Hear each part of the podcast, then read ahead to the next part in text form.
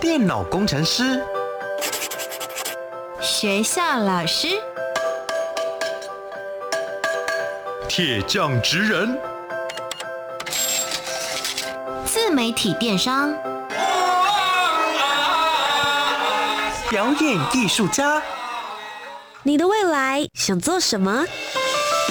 三百六十五行职场技能，职人带你一窥职场内幕。开箱职人吧！Ladies and gentlemen，各位学弟学妹们，欢迎来到开箱职人吧！我是你们的学姐涂洁。今天节目当中呢，为大家邀请到的这一位学姐，我如果用一个形容词来形容她的职业的话，我会觉得是很伟大的。就一般人在选择工作的时候，很多人就会讲说钱多事少离家近嘛。他们的事情呢，可能薪水真的不多，呃，事情会很多，离家非常远，甚至有时候可能要搭飞机。究竟是一个什么样子的职业呢？先来听听今天要跟我们分享的雅医学姐的声音。Hello，大家好，我是雅玉学姐。雅玉学姐做的职业，三个职场关键字，学弟妹们，我们一起来猜猜看。Master 职人 Key Words。首先，第一个职场关键字是，呃，常需要跟陌生人介绍组织在做什么。为什么会需要跟陌生人介绍？就因为我们可能很多时候会需要募资募款，嗯，所以我们就必须得要让呃这些大众们知道，哎，我们单位在做什么，我们是做什么样的行动或计划而需要这笔款项，嗯，这样。也就是如果你愿意捐款给他们的服务单位的话，至少得知道这些金流去了哪里，是不是有实际真的帮助到你们想要去帮助的这些对象。嗯，那么第二个关键字是华文教育。所以你们最主要在做的服务是教华语，嗯、呃，对，或者是跟华语教育相关的事情，都是在范围内。那因为其实大家就想说，现在华文对于全世界来说也算是一个还蛮重要，越来越多人来学习的语言。刚刚前面有提到一个嘛，就是你们钱多事少离家近，三件事情都违反了规定，所以离家远。所以你们最主要是在哪些地方做华文教育呢？我们主要是在缅北，就是缅甸的北部，嗯，对，来去做这个华语教育的部分。第三个职场关键字是海外偏乡学校。好，其实就刚刚提到的，你们在缅北那一边，特别是针对相对资源比较少一点点的学校。对，没有错，就是一个比较偏乡的部分。是，那其实应该有很多学弟妹们都已经猜到了，究竟今天的牙医学姐做的是什么样子的职业呢？你的职业头衔是？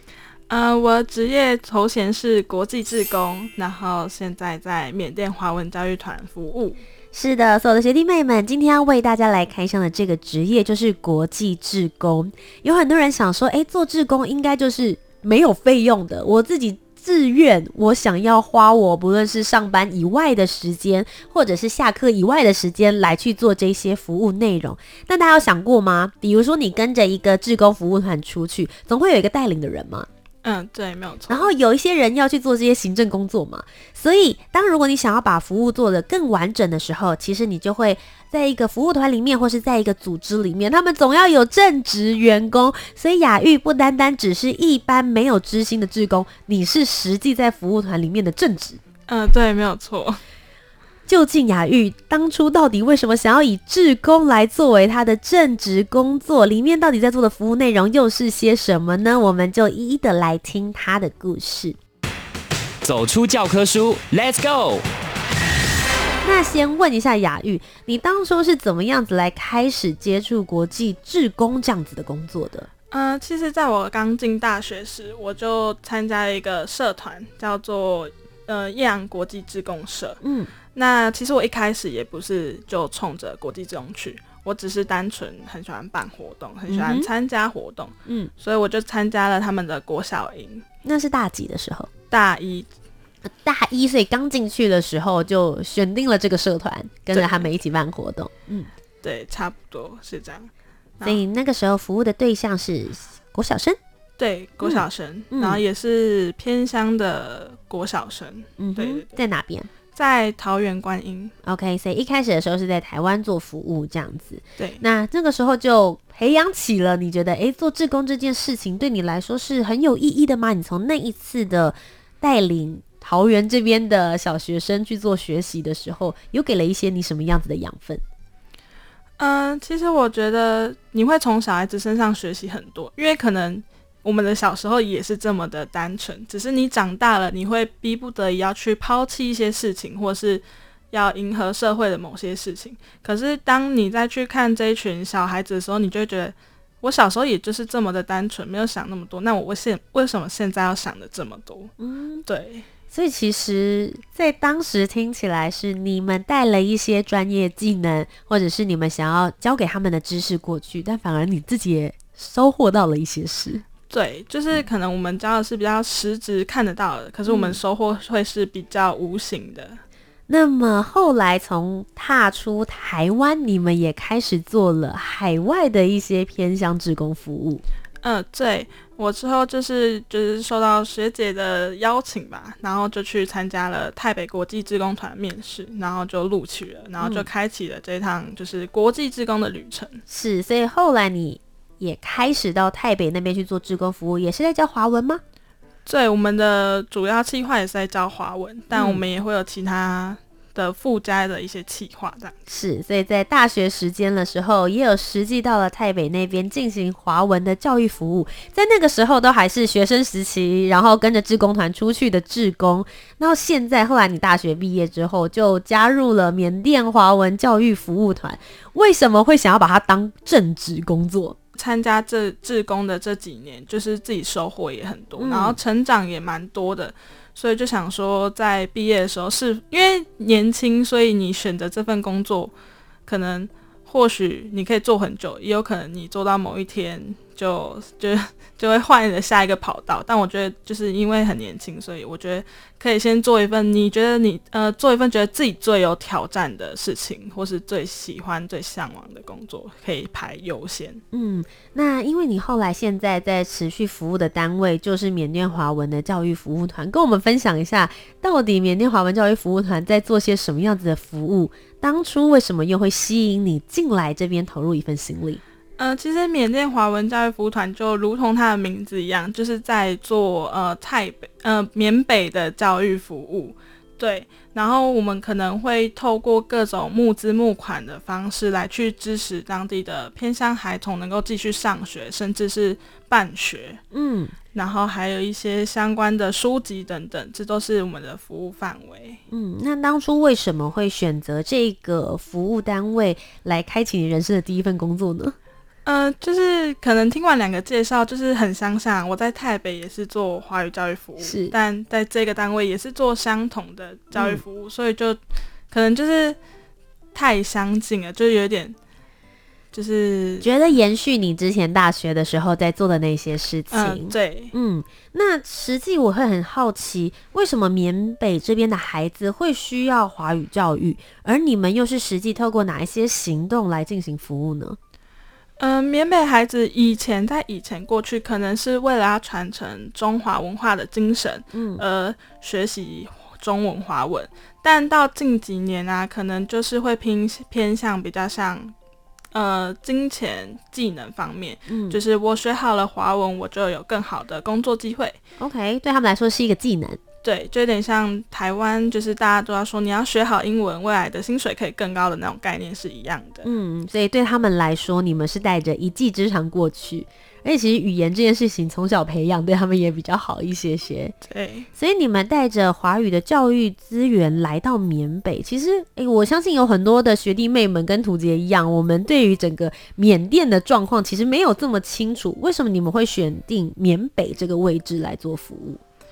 嗯，这就要有关团长的一场自助旅行有关了。嗯，嗯，因为团长以前也是立志做各种海外相关的服务，然后有一次他就到了缅缅部呃缅甸北部这个地方，然后可能就是刚好看见了他们的需求，那所以他在回台湾之后就号召了几个他的朋友一起创立了这个组织。嗯，以前大学时期的时候是做志工，现在是以志工作为职业。你觉得在身份角色的不同上面，工作或者是你本身自己的态度有些什么样子的差异？嗯、呃，以前在学校就是担任国际志工的时候就很简单，也比较单纯，就是你做好你自己该完成的事情，嗯，然后与伙伴就是相处融洽，对，然后一起合力解决各项事情，然后在期限内把该完成的完成。但在就是变成一个工作之后，要思考的地方就更多，可能像是诶，我经费要哪里来啊，或者是我要怎么带领这群志工。或者是我在台湾的这些服务要怎么样延续，或者是相关的一些行政上的问题，就是都要自己去解决。嗯，考虑的范围还有思考的缜密程度会跟以前不太一样。对。那我很好奇，因为大家都会想说，诶，志工我就是人出去嘛，然后心力在那一段时间的时候很努力的付出就好了。但事实上，前面也需要很多经过一些前置作业，回来之后可能也要经过一些检讨，可不可以跟我们分享一下，就是这个职业的一个周期？就是从你们开始策划，比如说接下来的呃，可能暑假的期间，因为今年因为疫情的关系，你们没办法出团。可是接下来可能明年、后年，像你们带领一个志工团队出去，或是 plan 一个服务计划，从开始发想，然后到开始中间做执行。然后一直到最后回来之后，你们大概会进行哪一些的工作项目？嗯、呃，如果是以出团为目标的话，那我们前期可能就是要招到呃相关的新人，然后来进行无数次的会议，嗯、然后开会说，哎，我们这次的课纲要怎么设计，或是我们有什么活动要执行，嗯，然后。最多最多的一部分还有可能是验收，是对，就是我们要透过无数次的验收来确保我们的品质是好的。那我这边想要问一下，因为其实我们这一边当初出去的志工不一定每一个人都是教育背景的，但我们到那边是要教华语，所以在教材准备的部分，以及你们是怎么样确认这个老师已经 OK 了，他可以好好的教学生，你们有些什么样子的审查制度吗？嗯、我先讲教材的部分哈。大家在台湾小时候应该没有拿过一本教科书是黑白的吧？嗯、应该都是彩色的。对。那在当地很不一样，当地的教科书是黑白的，嗯，而且他们可能是一次一次的复印，然后可能有些注音已经细到就是快要看不清楚了。对，所以教材的部分，我们就会在台湾募集可能我们小时候用过的教材，嗯，的那种彩色的课本。然后寄至当地给他们，让他们也拥有一本彩色的课本。是对，因为曾经就有我们去过的人，他就说，他就有一个很可爱的小朋友，他就问老师说：“老师，你们台湾的教材也跟我们一样是黑白的吗？”嗯，从听到了这句话之后，我们才开始进行这个教科书的募集。嗯，我们也想要让他们拥有一本彩色的课本。所以等于是我们小时候，或者是现在很多学弟学妹们用到的这个课本，也许你已经觉得好，你要就丢弃它了，就可以捐赠给你们，对不对？嗯、呃，教科书的部分，我们是与台湾的康轩文教合作的，哦、对，嗯、所以就是有点像是台湾正规的教材，我们运至当地。OK，所以也是确认大家拿到的课本都会是一样的，对对对，不然有的人版本会不太相同。所以他们拿到是全新的吗？还是？对，大部分应该都会是全新的。嗯，那通常你们过去那边服务的时候，大概会是什么样子年龄层的孩子？那每个人的华语教育程度都不一样，你们会为他们做分级吗？呃，其实我觉得在当地要分级很困难，因为他们的分级制度不像台湾，嗯、是以年龄啊，或是程，他们大多都会是以程度来分级。可他们的程度又会很参差不齐，就可能我一年级的班级里，有的人。十七、十八岁是一个国中生了，可是，是。对，然后有的就会小到那种可能刚进学校那种五岁、六岁，嗯、呃，七八，嗯、呃，七七岁这样子，嗯嗯，嗯。然后有的就是真的是可能完全没有接触过，听不太懂一个完整的句子，嗯、他们可能就是单词单词这样子，所以一个年级里面的落差会蛮大。有的可能已经可以完整的听得懂一个句子，可是有的人还在单词、单词、单词。是，对。那刚刚有提到，就是既然要学习华语，就要有一个好的老师。我们从点到线到面来去做思考。你们通常带了一个就是出团。志工团过去的时候，你们要怎么 check 这些老师是已经 OK，他们准备好 ready 了，要去那边服务，可能几个礼拜或是几个月的时间，怎么确认他们是能够好好教学的？嗯，其实首先最基本就是我们得要先把我们的教材的大纲写出来，嗯哼，叫教案，就是我们要先把教案写出来。那教案可能就要 detail 到你的生字部首怎么教。或是你这篇课文你想要怎么教？你是想要让他们直接念呢，还是你要带他们念？嗯，那教材教案要 detail 到我今天。我的团员如果生病了，他不能教了，嗯、我要一看到他的教案，我就必须要知道哦，他这堂课要怎么教，哦、可以递补上去。对对对，嗯，所以整个团大家是要能够彼此 cover 的。对对对，OK，所以这个是在点的部分，嗯，就是如果你们是出一团一团，然后可能寒假啊，或者是暑假时间，但大家都会知道，学习一个语言其实它是一个比较长期的时间累积。你们去了，可能就只有一两个月，或是几个礼拜的时间，怎么确保他们还会继续学习华语呢？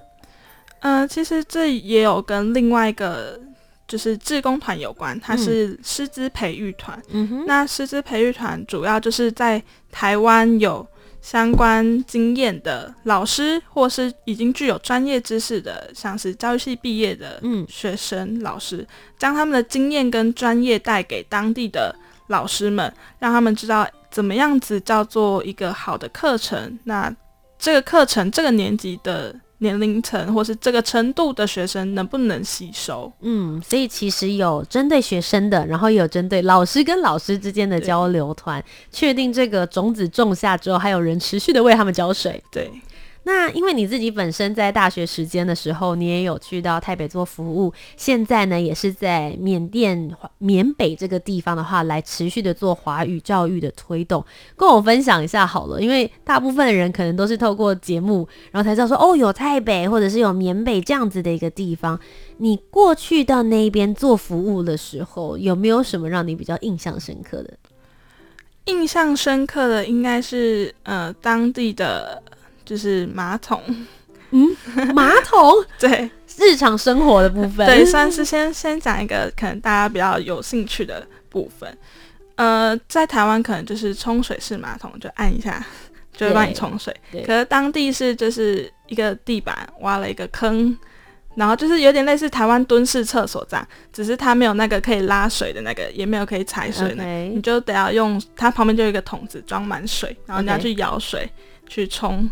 对，冲厕冲马桶，嗯，这么原始，对，蛮原始的。OK，所以就是卫生条件来说的话，呃，对于在习惯台湾的这些冲水马桶，甚至是免治马桶上面，可能会有一点点不太习惯。对，所以这也算是志工要去服务之前的时候，要给自己一些心理建设，对不对？对，就是你非常需要心理建设，说，嗯，你今天上厕所好，那走进去就，嗯嗯。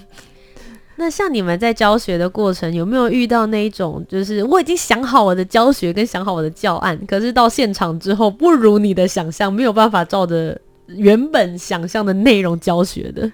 我觉得这是一定会发生的。你自己的例子呢？有曾经发生过什么样子的状态？嗯、呃，就因为我们可能会以台湾来去进行想象，可能台湾的一年级程度到了哪里，我可以教什么东西。是，可是你到了当地之后，你就会发现，呃，当地的有些小朋友可能是只听得懂一个字、两个字，一个句子里面他只听得懂一个字、两个字。嗯哼。然后你又要把这课程带给他，你就需要用尽你所有的肢体语言。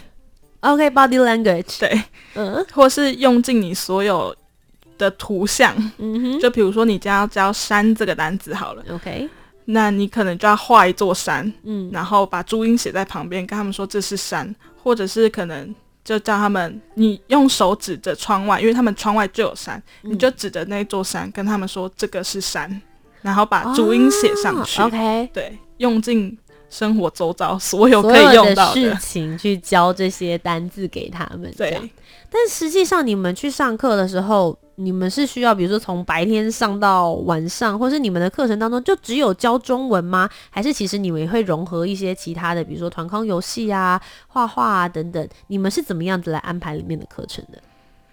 嗯、呃，其实我们会以比较活泼生动的方式来去引起他们对华文的兴趣。嗯哼，就是有点像是台湾人在学英文一样。你如果很无聊，你就是一直叫他背单词、背单词，他也会觉得很无聊，也会不想学。嗯，对，所以我其实我们主要过去会用比较活泼的方式，可能有一点小游戏互动。就比如说我教完了所有单字之后，可以设计一个小小的。游戏环节，嗯哼，让他们可能接力写注音啊，或是接力把这个单字完成的一个活动，来引起他们对于华文的兴趣，这样。嗯，所以你们这个算是在他们课堂结束之后，或者还是他们的假期之中去教他们华语，对不对？嗯，应该是会在正规的课程时间哦，在正规的课程时间去教他们华文，所以你们等于是要跟当地的学校或是当地的教育单位来去做合作喽。呃，当地的学校，嗯、我们就可能要跟当地的学校确认他们的进度，嗯、或是一些补充教育的部分，嗯，可能是卫教啊，或是什么的。那他们对于，因为我们对他们来说是外国人嘛，嗯，他们对于这些从外国来教他们华语的老师，你们他们对你们的感觉会是什么呢？他们会觉得很新奇，嗯，就觉得很特别，嗯，就是哎、欸，怎么有一个外国的老师来要来教我？华语，嗯，然后只待了三个礼拜或四个礼拜，嗯，对。那你自己在那个三四个礼拜做志工的过程里面，你觉得你最累的时候是什么时候？最累的时候吗？应该是每天晚上要睡觉前。怎么说？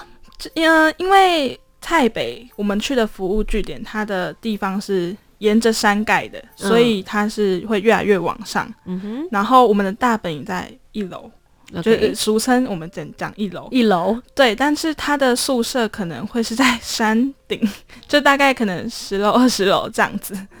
假设啦，因为它是依山上去盖的，对，所以我们就是每天每天可能白天做完气化，然后晚上下午教课，嗯，然后开完。